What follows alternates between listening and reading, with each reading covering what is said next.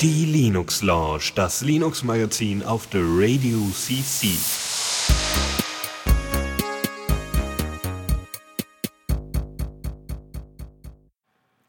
So, und damit wirklich willkommen zur Linux Lounge mit äh, mir, dem Lukas und Dennis. Hallo. Hm. Hallöchen, guten Abend. Ja, äh, kleine technische Schwierigkeiten, die im Nachhinein keinem auffallen werden, aber gut. Ähm, ja. Dann, äh, Dann, das ist nicht was anderes. Bitte? Hm. Außer du sprichst sie natürlich an, dann ist es ja. natürlich was anderes. Passt oh, schon. das ist aber eine ganz schöne Latenz. Ich glaube, ich äh, werde äh, mal ganz kurz äh, gleich wieder kennen. Einen Moment. Neues aus dem Repo. So, da sind wir wieder. Jetzt sollte hoffentlich technisch alles wieder laufen und so. Latenz sollte gefixt sein. Und ja, fangen wir direkt an mit Dingen, die eben der letzten Woche so neu aus dem Repo gekommen sind oder so. Oder rein am besten. Und zwar äh, Pies. Ja, also ich stehe auf Kuchen. Aber wenn das dann in Bezug auch noch auf Programmiersprachen wie Python ist, Yam Yam. also Pies, ähm, Pies 2.0 ist äh, eine Übergangsschicht, die äh, versucht, ähm, Python 2 und Python 3 Kompati äh, Kompatibilität herzustellen. Ähm, das heißt, Ihr habt auf der einen Seite äh, mal die Möglichkeit, ähm, äh, 2.6, also Python 2.6 Code auszuführen, der äh, dann eine Kompatibilität mit Version 3 zum Beispiel bekommt. Und ihr habt die Möglichkeit, ähm, selbst ähm, Python 3 Code auf äh, Systemen auszuführen, die nur mit 2.6 arbeiten. Ja, ja, das, das ist halt äh, immer noch so eine Sache, weil Python 3 ist ja im Grunde eine andere Sprache und Python 2 ist ja immer noch aktiv in Benutzung. Genau. Ähm, die Transition, wenn sie überhaupt passieren wird, wird eine Weile dauern. Ja, also ich meine, wie lange gibt es jetzt äh, Python 3 schon? Ich glaube seit äh, 2009 oder so. Und ähm, ja, jetzt haben wir vier Jahre rum und es hat sich eigentlich wenig getan, was so Python 2, Python 3 angeht. Du ähm, schreibst doch öfter Python-Programme. Was nimmst du denn gerade so? Zwei natürlich. ja, ja, weil die Kompatibilität zum Beispiel zu Django äh, eher gegeben ist. Ja, also das ja. heißt, die ganzen Abhängigkeiten, die sind alle noch in zwei. Die werden auch weiterhin in zwei weiterentwickelt, weil die Leute natürlich sagen, ja, Moment mal, die wollen die doch auch für zwei haben. Ja, also ähm, da funktioniert irgendwie das, das Nachfrage-Angebot-Problem. Genau, genau das. Ja, ja. Python Fund meint, es ist nicht eine andere Sprache, aber es ist, es, die Konzepte haben sich schon recht stark geändert, wenn ich mich richtig erinnere. Mhm. Also da hat sich schon nicht wenig geändert, so. Ja, ja also verdient Django auf jeden Fall die große Versionsnummer. Django hat wohl auch Python 3 Kompatibilität. Ja, ja, jetzt inzwischen schon. Aber wir sind äh, mit unserem Podcast-Portal zum Beispiel, was auf Django und Python basiert, äh, sind wir derzeit bei Django 1.4. und äh, die Kompatibilität kommt erst in, also seit 1.5, 1.6 und das ist erst so seit ein, zwei Jahren. Also 1.6 ist jetzt erst vor kurzem rausgekommen. Also äh, ja, da, ähm, da wird immer noch so ein bisschen hinterher gehechtet und damals war die äh, Kompatibilität auch noch zu Python 3 noch nicht ganz fertig. Ähm, ja, wir gucken mal. Also ich, ich hoffe natürlich, dass alles so ein bisschen shiftet, aber ich sehe halt ganz, ganz viele alte ähm, Python-Abhängigkeiten wie, ach, wie heißt das? Äh, Mutagen? Mutagen? Ja. Ja, ja, zum was. Beispiel. Ja, ja, ähm, ist äh, entweder ein Decoder, Encoder oder was war das denn nochmal? Was mit ja. Audio. Ja, was mit Audio-Zeugs, genau. Und ähm, das benutzen wir auch in, ähm, äh, in, äh, in unserem Podcast-Portal. Ähm, aber ja, das es gibt's halt auch, soweit ich weiß, nur für zwei. Gut, ich habe jetzt noch nie dran nach äh, dann, da überlegt, mal eine andere Version rauszusuchen, aber bietet sich halt derzeit überhaupt nicht an. äh, das ist Issue Nummer 27 von 2009. Was für eine Version ist das? Äh, keine Ahnung. Also halt der Issue Python 3 Support für Mutagen. Achso. Da gab es mal einen, einen Bug-Report. Aber es sieht nicht so direkt aus. Na gut. Ja, das. Okay. Gut. Ähm, hm. also, ähm, wir haben noch ein paar andere Sachen. Und zwar Antagos. Habe ich euch mal vorgestellt. haben wir euch mal vorgestellt, aber ich habe es mal installiert und äh, das läuft derzeit auch. Warte mal, habe ich das mit Antagos gemacht? Nee, ich habe das tatsächlich nachträglich dann nochmal mit Arch gemacht. Und zwar, ich wollte unbedingt Arch auf meinem Rechner haben. Antagos ist eine Arch-basierte Distro, die jetzt äh, am 17. rausgekommen ist, am 17.11.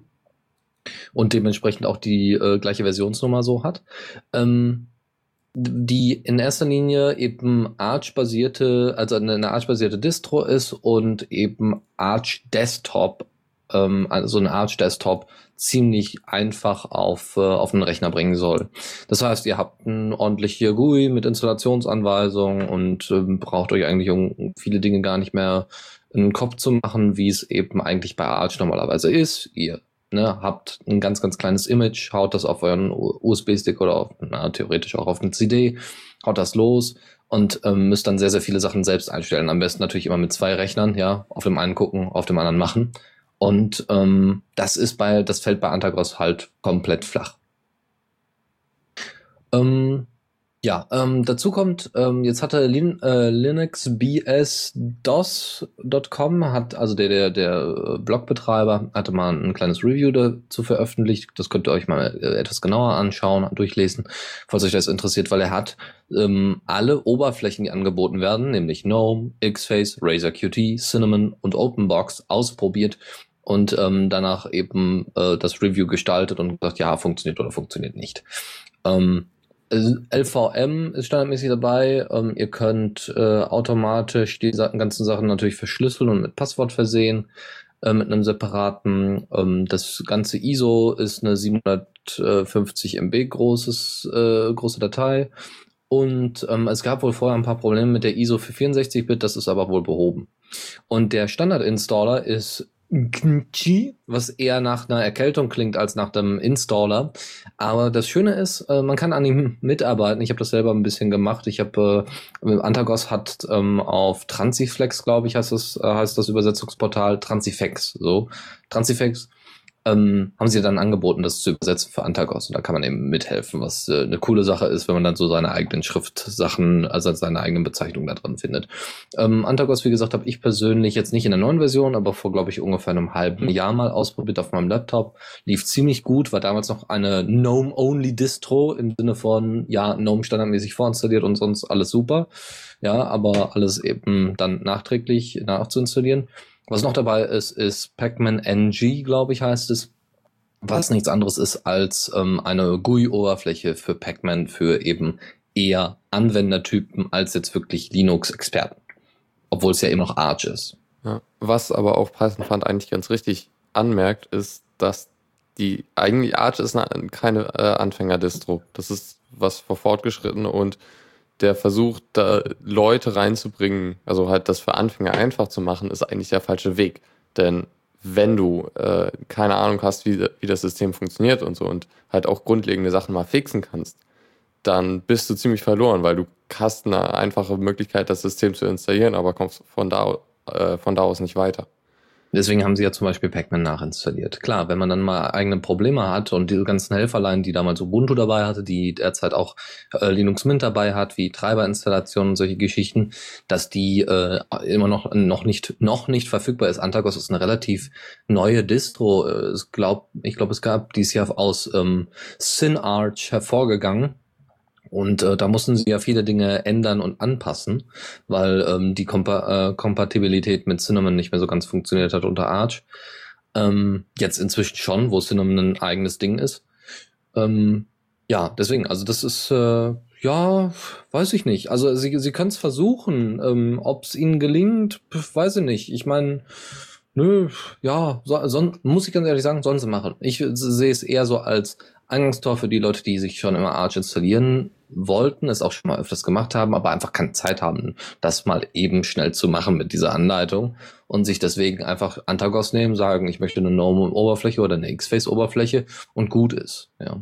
Äh, die sich dann meistens schon eben mit dem System auskennen.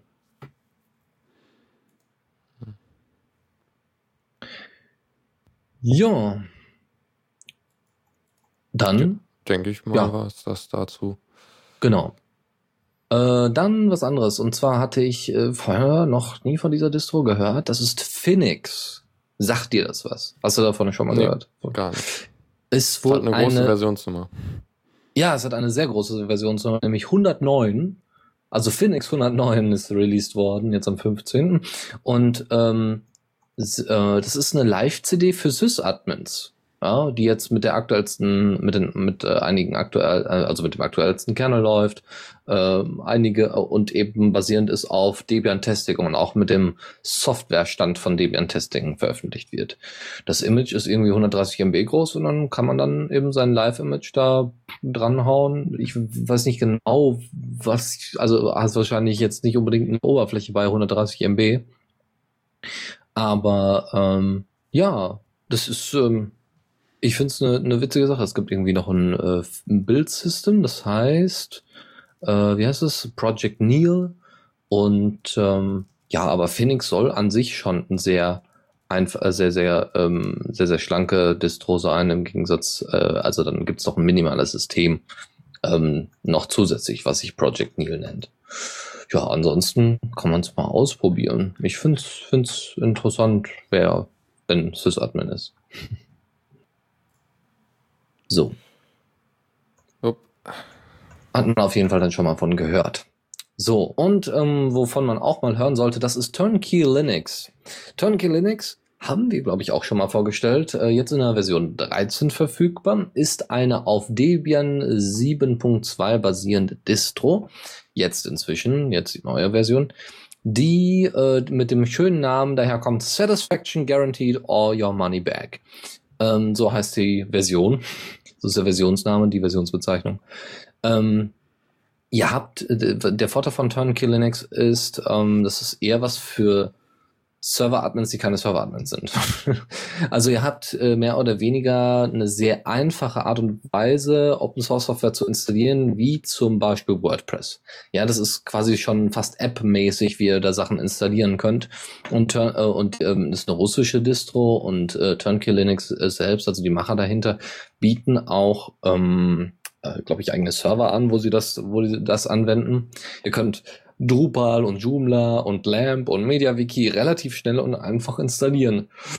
Und könnt eben Turnkey Linux auf VMs installieren, um äh, dann schnell Sachen vor allem zu entwickeln. Also es ist in erster Linie keine in dem Sinne endgültige Server, Distro, so wie Debian eigentlich ursprünglich, sondern eher ähm, ja, ja, eine Entwickler-Distro, ja. Also ihr bastelt jetzt an WordPress rum oder an einem WordPress-Plugin oder an einem Template. Ja, dann wollt ihr jetzt euch nicht lange damit beschäftigen, WordPress zu installieren, auch wenn das schon relativ einfach ist. Aber was haben wir denn noch als komplizierteres Beispiel?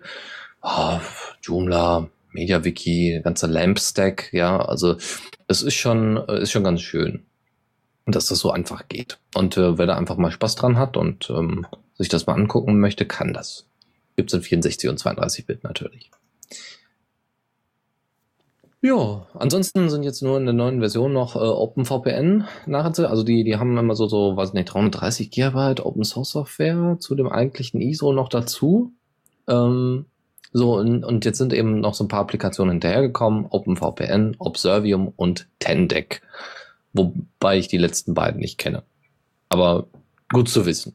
Und deswegen, es gab auch schon mal die Anfrage, ob man nicht Diaspora darin integrieren könnte, aber ähm, ne, dass man da eben ein bisschen weiterentwickelt, aber naja gut.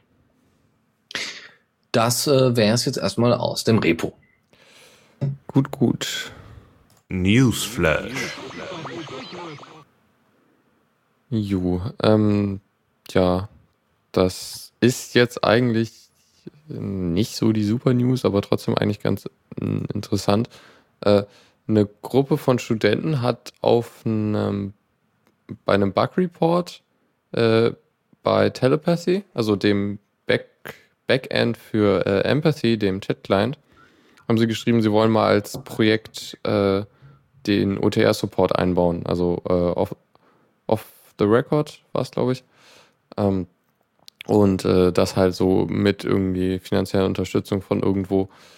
Äh, das Ding ist jetzt leider schon September, kommt aus dem September, beziehungsweise der letzte Post hier ist von äh, 7. Oktober, beziehungsweise äh, 19. September ist der letzte von den Leuten, die das wirklich machen wollen.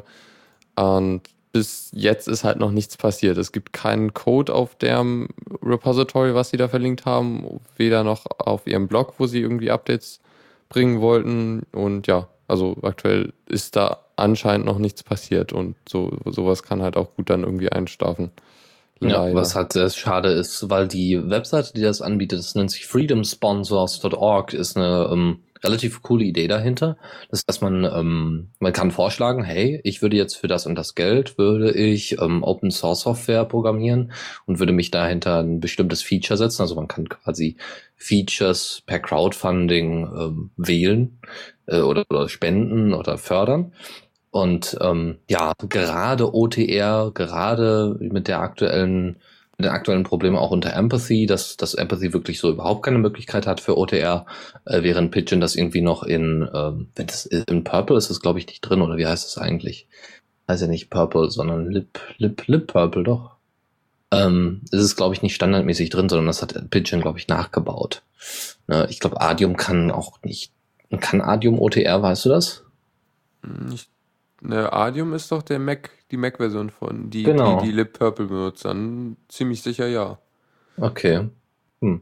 Ja, sonst hätte ich jetzt gedacht, das wäre vom Client aus, aber wenn dann, ähm, Ne, ich Wenn die weiß noch, Library dass, das das bei Chelsea Manning äh, war das, äh, die hat äh, den Adium benutzt und da gab es halt auch eine, eine, halt eine Sache wegen OTR, was, wo halt die, die Logs noch gespeichert wurden, obwohl, obwohl es über OTR verschlüsselt war.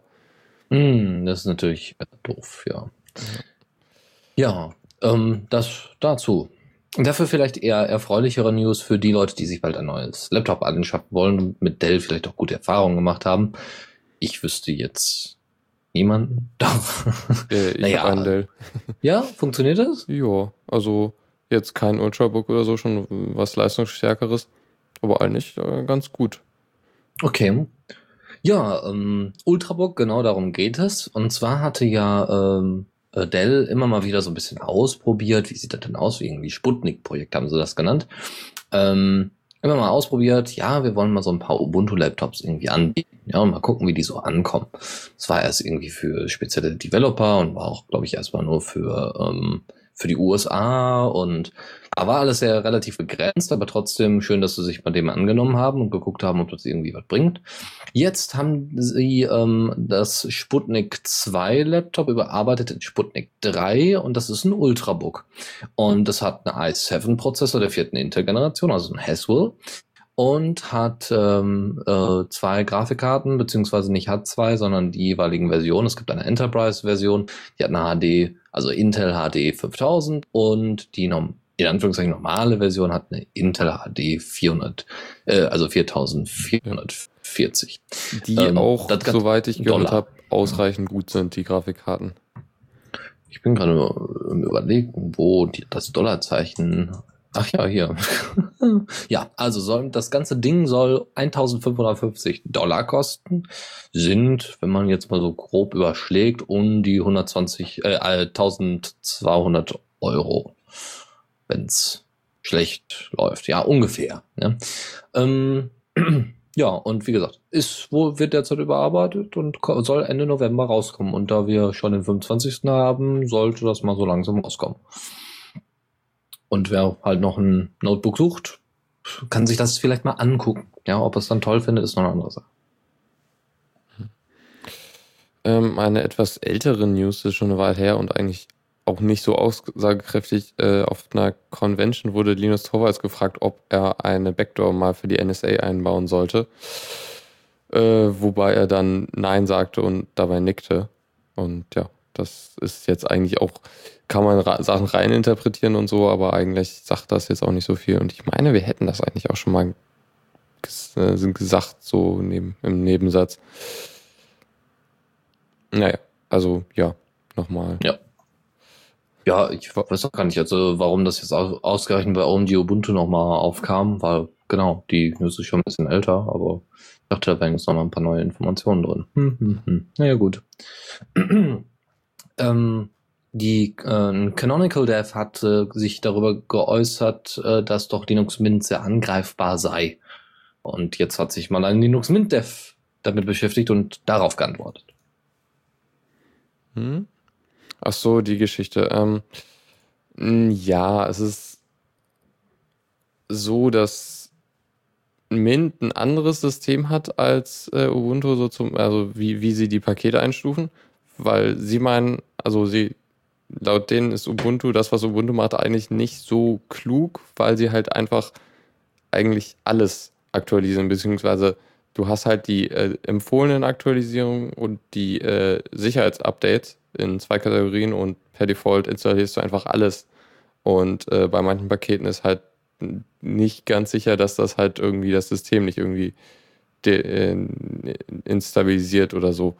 Und ähm, deshalb hat Mint Paketmanager so eine Abstufung in verschiedene Level und äh, halt irgendwie je, je höher die Priorität ist, je wichtiger da irgendwie ein Sicherheitsupdate reinkommen muss, beziehungsweise je stabiler das Paket ist, desto öfter kommt es halt, äh, desto niedrigeres Level hat es und äh, ich glaube, Level 1 und 2 werden standardmäßig automatisch aktualisiert oder so. Jedenfalls halt die recht, recht wichtigen. Und äh, die, die Kritik von dem Canonical-Entwickler war halt, dass, dass, dass einige, also einige, die doch sicherheitsrelevante Updates nicht reinkamen in äh, Linux Mint namentlich halt Xorg und äh, Kernel-Updates. Ähm, ja, allerdings, die Linux Mint-Entwickler sind da jetzt auch hinter und prüfen das und denk mal, falls es wirklich so brisant ist, dann werden die halt auch mehr updaten und so. Aber eigentlich finde ich deren System auch okay, so wenn du halt dein System stabil halten willst, beziehungsweise einfach gar nicht machst, dann kriegst du einfach die wichtigsten Updates und sonst kriegst du halt Sonst äh, kannst du halt einfach immer alles installieren. Das ist schon äh, ganz gut gemacht so. Mhm. Ja, ich habe ja vor kurzem äh, meinen Eltern auf den etwas schon, weiß ich nicht, zwei, drei Jahre alten Laptop jetzt auch mal Linux Mint per Dual Boot noch installiert und äh, derzeit kommen die ganz gut damit klar. Und ähm, ja, es ist ganz schön äh, zu sehen, dass äh, sich bei Linux Mint was bewegt, weil bald kommt ja auch Linux Mint 15 und. Naja, ich glaube nicht, dass sie irgendwann angehalten haben. nee, das stimmt wohl. Also wenn man das gerade an der Cinnamon-Entwicklung sieht, das ist schon, oder an der äh, Mate-Entwicklung, ähm, da ist man, das ist schon sehr beeindruckend teilweise, ja. Nee, aber schön, dass, äh, schön, dass sich dann mit diesen Themen nochmal beschäftigt wird, wenn man, äh, wenn man da schon in Anführungszeichen angegriffen wird oder angesprochen wird auf das Thema. Gut, ja. ähm, eine erfreuliche Nachricht im Anschluss und zwar Mozilla geht es gut. Sie kriegen viel Geld.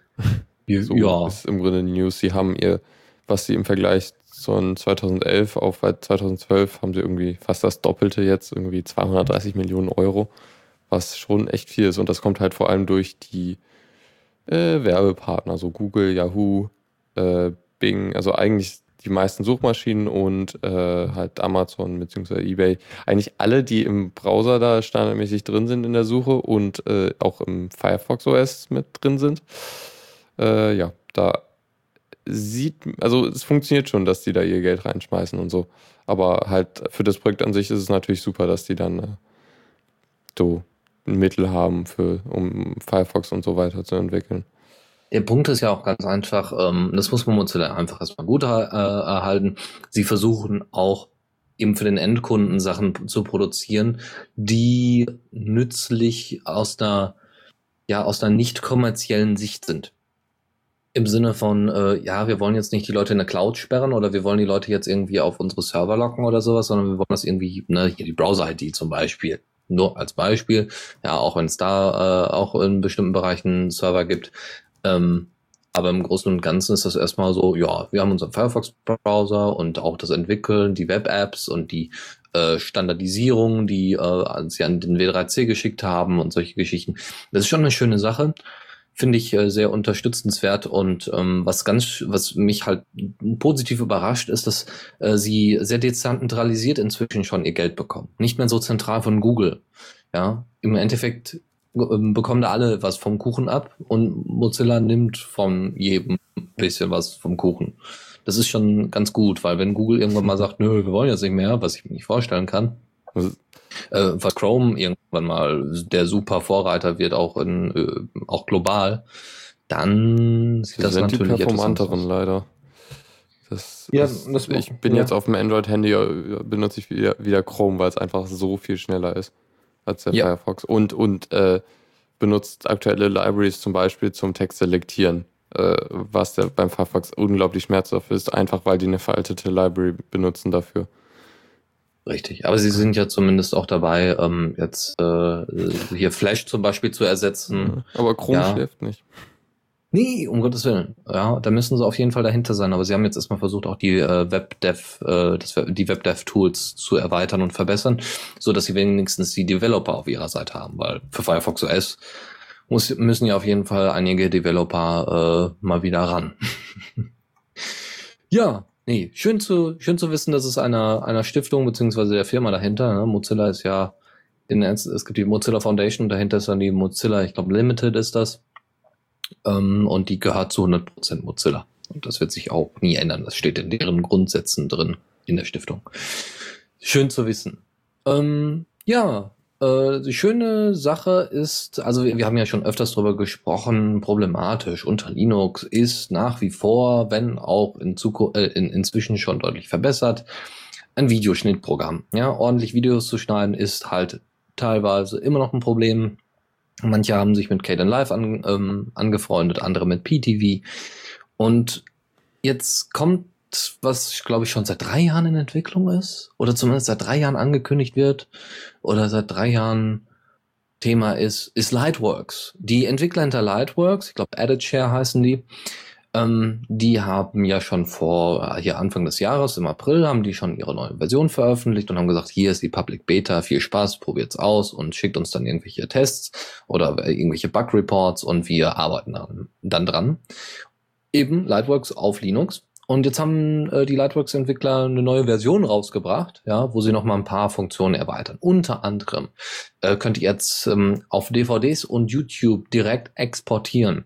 Das heißt, Lightworks scheint wohl auch nicht nur, mit Lightworks wurde unter anderem der Film The King's Speech geschnitten.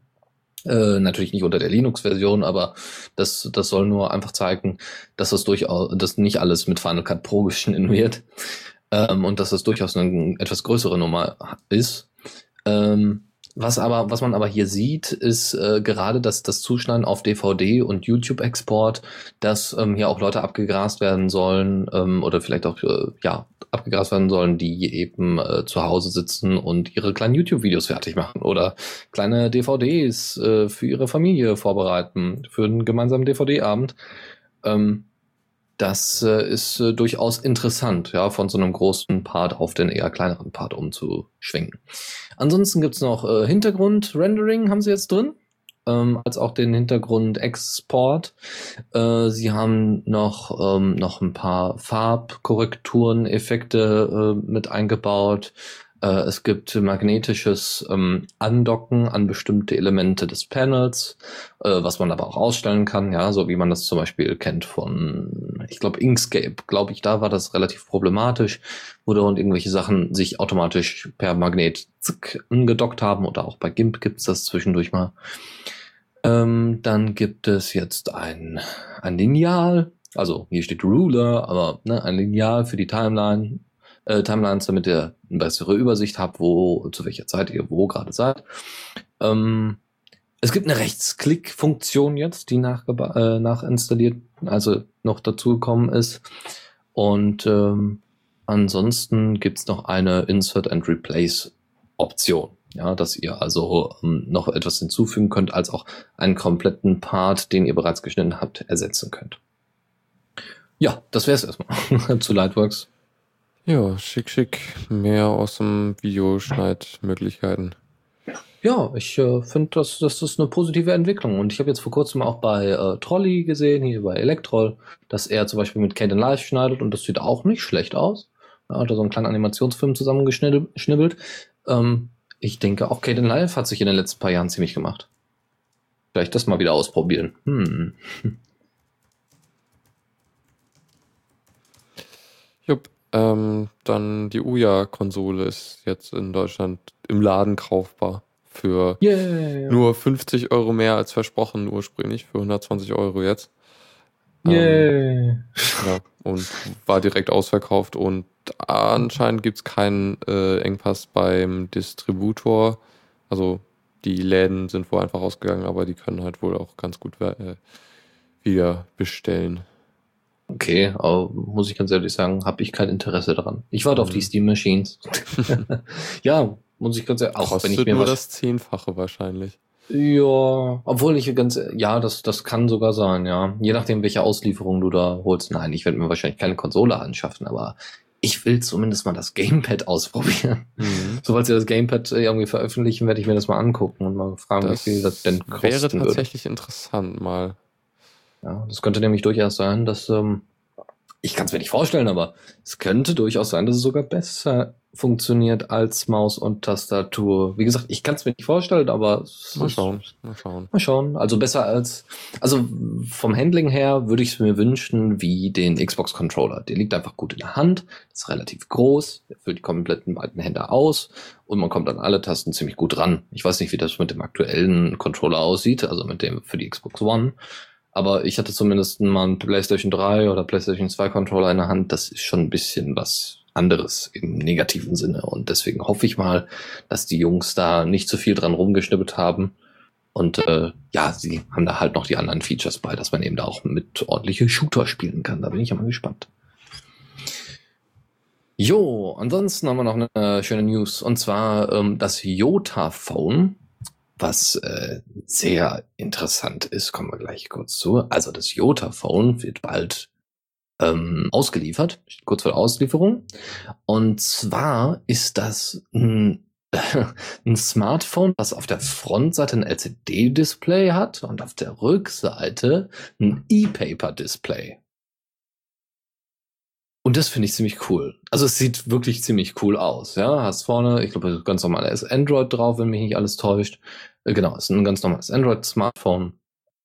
Und ähm, das hat äh, ein 1,7 Gigahertz ARM-Prozessor, äh, ein Snapdragon natürlich, hat 2 GB Arbeitsspeicher, hat 32 GB äh, eMMC-Karte drin und ja, es ist, ich, ich, ich finde es sehr beeindruckend, auch wenn es nun nur ein LCD-Display ist, aber äh, so ein E-Paper-Display eben auf der Rückseite finde ich schon nicht schlecht. Ja, dann kannst du da eben deine Feeds anzeigen oder deine Nachrichten oder was auch immer und da äh, eben ganz normal, wie man es eben machen sollte, seine RSS-Feeds lesen oder seine seine PDFs, seine, seine E-Books lesen. Ansonsten ist da noch LTE mit drin, UMTS ist klar, GSM ist auch klar, Wi-Fi ist auch klar.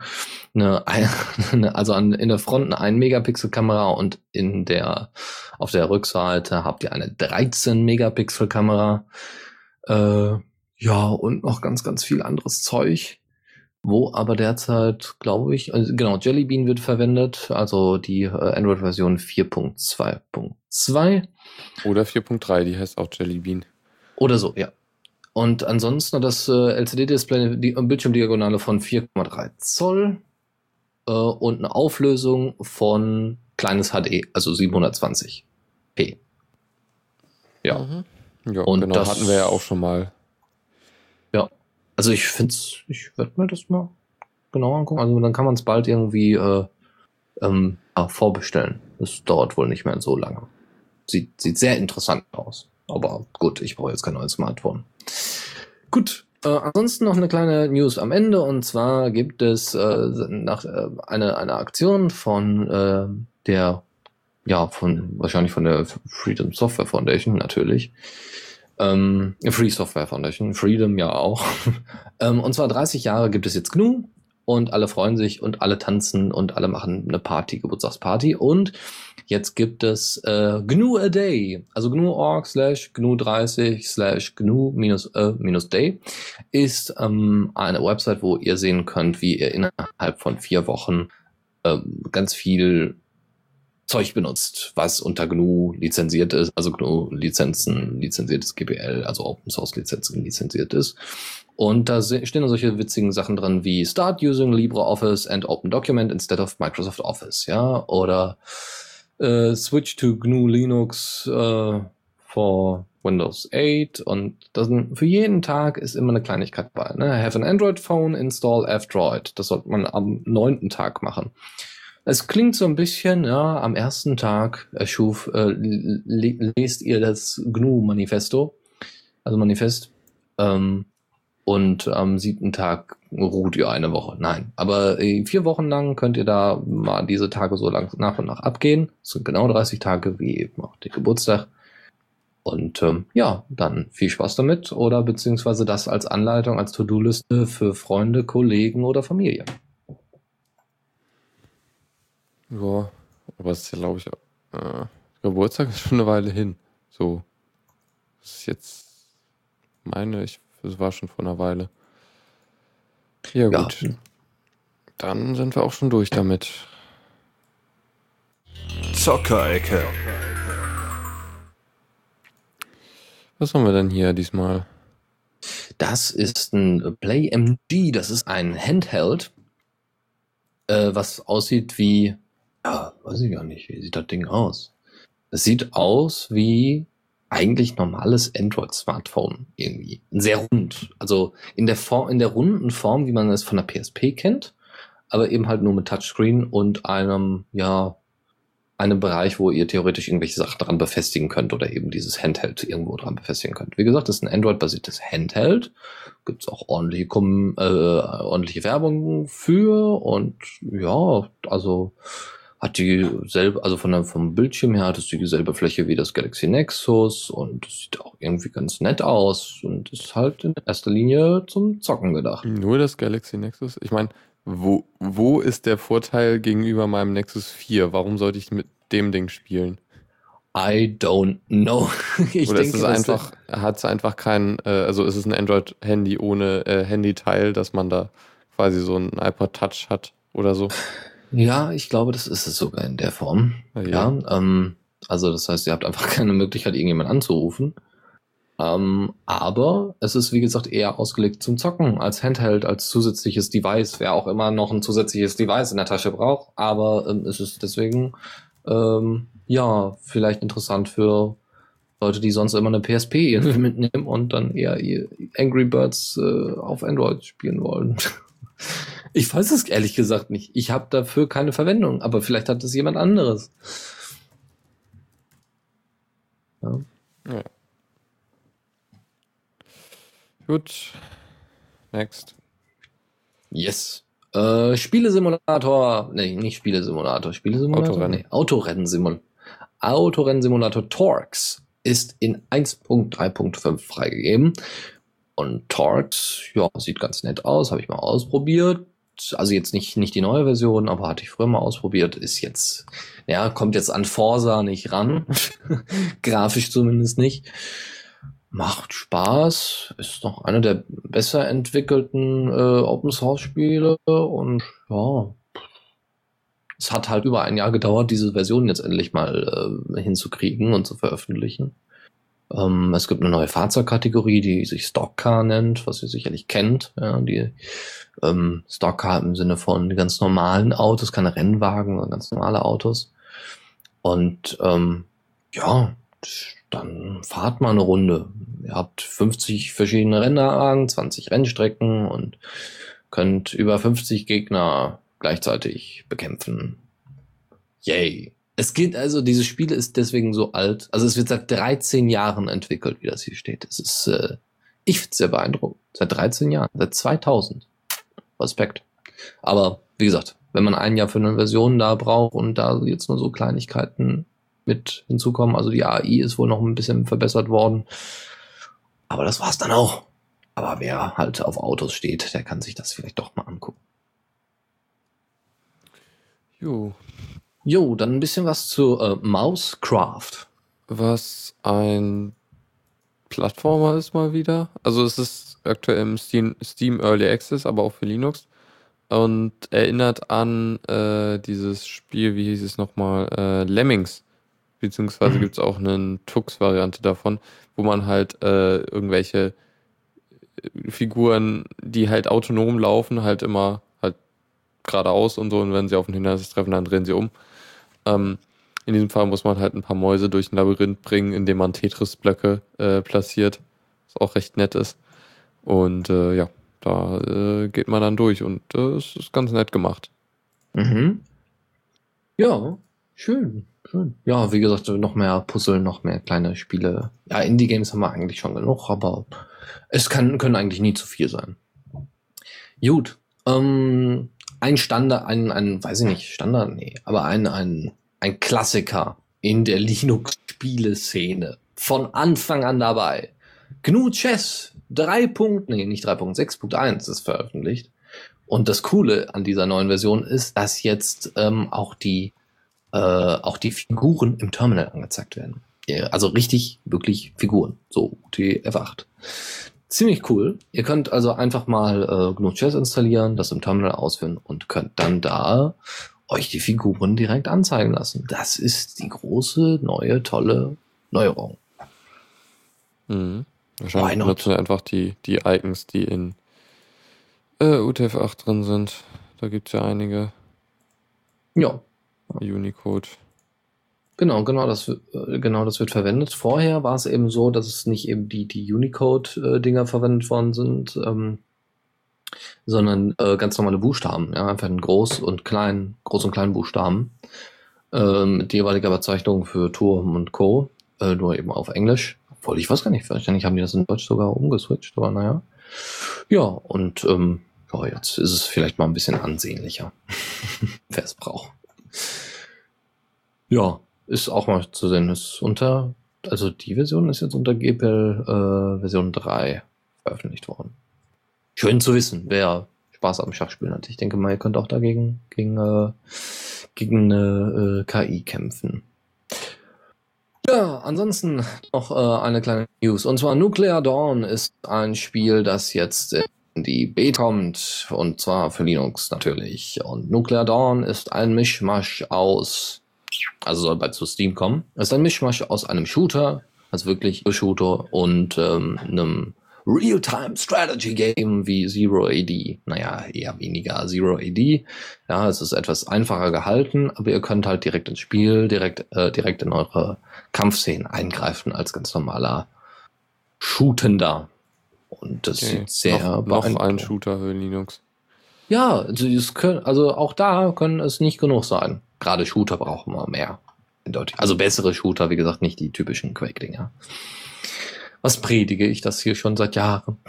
Aber es sieht wirklich gut aus. Also scheint auch so gut, mh, hm, ziemlich gut zu laufen. Die Entwickler mh, hm, entwickeln das natürlich auf, auf Ubuntu erstmal angepasst und ja, das wird bei uns wahrscheinlich in Zukunft auch dann laufen unter Arch und Co.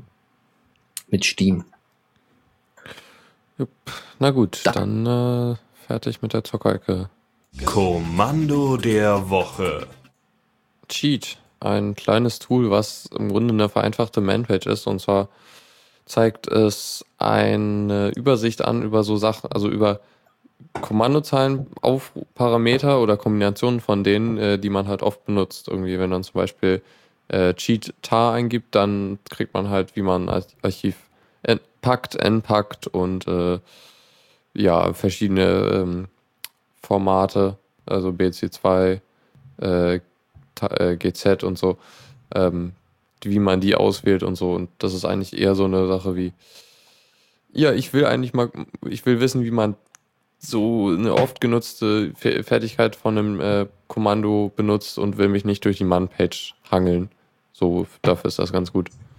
Mhm. Ja, da habe ich äh, noch was, was ich jetzt noch nicht hier angeschrieben hatte, und zwar Explain Shell. Das, äh, das hatten wir schon. Achso, achso sorry. Okay, ich hab, dann habe ich, dann hab ich nichts gesagt. Gut, aber ja, ich kann halt nicht bei jeder Sendung dabei sein. Gut, dann wär's das. Tipps und Tricks. Genau, da haben wir was für die Twitter-Freunde. Ja, wenn ihr demnächst ein Twitter-Treffen veranstalten wollt oder einfach euer eigenes Zimmer in eine Lounge umbauen wollt, auf der dann Tweets angezeigt werden sollen auf dem Bildschirm. Keine Ahnung. Wer irgendwie Bock drauf hat, beziehungsweise einfach nur eine Website hosten will, in der ein paar Tweets angezeigt werden, der kann Screen benutzen. Das ist, äh, ja, das ist einfach eine selbst gehostete Anzeige von Tweets in ganz groß. Äh, Open Source natürlich, auf GitHub und ja, have fun and play. Jupp, es macht nicht viel. Es ist einfach wirklich sehr groß. Das finde ich etwas anstrengend. Ja, aber es wird halt ganz, ganz nett angezeigt. Es gibt da eine Demo auch. Es gibt noch einen zweiten, also einen Twitter-Client, der in GTK 3 äh, geschrieben ist, der eigentlich ganz okay aussieht, aber eigentlich vor allem, weil er die GUI von dem Mac Twitter-Client, dem offiziellen, nachahmt. Also es sieht sehr aus wie das, äh, ja, wie die Mac-App halt. Und aber sieht okay aus, ist wohl auch recht funktional so und ähm, ja, äh, anscheinend kann er auch sich merken, wo er zuletzt war, also beziehungsweise wo, wo, wo man aufgehört hat zu lesen. Das ist ganz angenehm, ist so ein Feature, was ich ganz gern habe in einem Twitter-Client. Ich habe es kurz ausprobiert, ich vermutlich mal gucken, also ich probiere da noch ein bisschen rum. Er ist auf jeden Fall recht performant, was ich schön finde. Hat leider keine mehreren Spalten, soweit ich das sehe. Ja, ja wahrscheinlich bis jetzt noch nicht. Ich meine, GTK 3 und so, das ist ja, das, ich glaube, die bauen das auch derzeit noch ein bisschen um da. Ja, mal schauen. Ja, aber es ist schön, GTK 3 Sachen mal wieder zu finden und so, äh, die, die gut aussehen und laufen. Ja, dann noch ein kleines ähm, Kleinigkeit für LibreOffice. Wäre, also ist einfach nur so ein kleiner Kurztipp ähm, von ProLinux. Und zwar, wenn ihr eine einheitliche Schreibweise haben wollt, zum Beispiel für The Radio CC. Da gerade bei uns, ja, wäre es nötig, dass wir uns eine ordentliche Schreibweise zulegen. Früher war the-radio.cc und dann kleines t und großes t und ja, keiner wusste ganz genau, wie, wie wir uns jetzt genau schreiben. Bei Diaspora ist genau dasselbe Problem. Kleines d oder großes d und ein Sternchen dahinter oder nicht und wie auch immer. Äh, um das eben zumindest in LibreOffice-Dokumenten festzusetzen, könnt ihr das einstellen.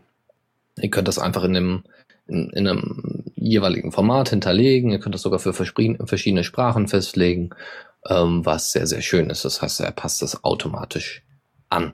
Und das ist eben vor allem interessant äh, vielleicht für die Leute von Lumix. Limux. Limux? Limux, nicht Lumix. Limux. Lumix war die Canon-Kamera oder Nikon.